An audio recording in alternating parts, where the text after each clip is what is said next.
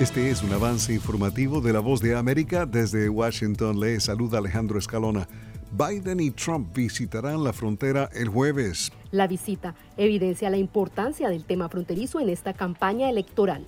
El presidente Biden se reunirá con agentes de la patrulla fronteriza de Estados Unidos y líderes locales. Discutirá la urgente necesidad de aprobar el acuerdo bipartidista de seguridad fronteriza del Senado, el conjunto de reformas más duras y justas para asegurar la frontera en décadas, señaló la Casa Blanca en un comunicado.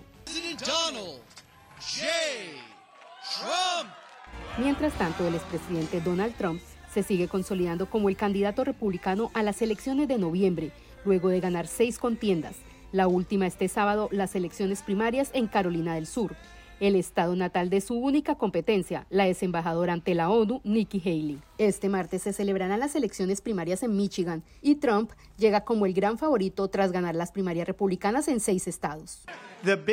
Y luego tenemos algo llamado Super Martes. Son seis estados los que han votado en el proceso de primarias del Partido Republicano para la nominación presidencial y Nikki Haley no ha ganado en ninguna. Paula Díaz, Voz de América, Washington. En las próximas horas se conocerán los resultados de las primarias del estado de Michigan, que podrían revelar importantes obstáculos políticos para Joe Biden y Donald Trump mientras ambos avanzan hacia sus respectivas nominaciones.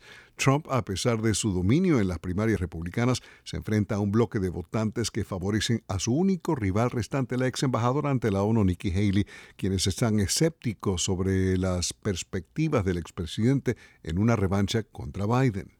Por su parte, el presidente en ejercicio enfrenta un movimiento de votantes desilusionados y molestos por su manejo de la guerra en Gaza y una relación con el primer ministro israelí Benjamin Netanyahu que según críticos ha sido demasiado solidaria. De costa a costa. mi familia está De frontera a frontera.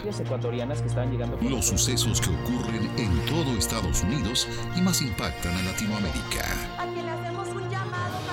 Estados Unidos al día. De lunes a viernes, la información con Tony Cano. Desde la voz de América en Washington por su emisora local favorita en América Latina.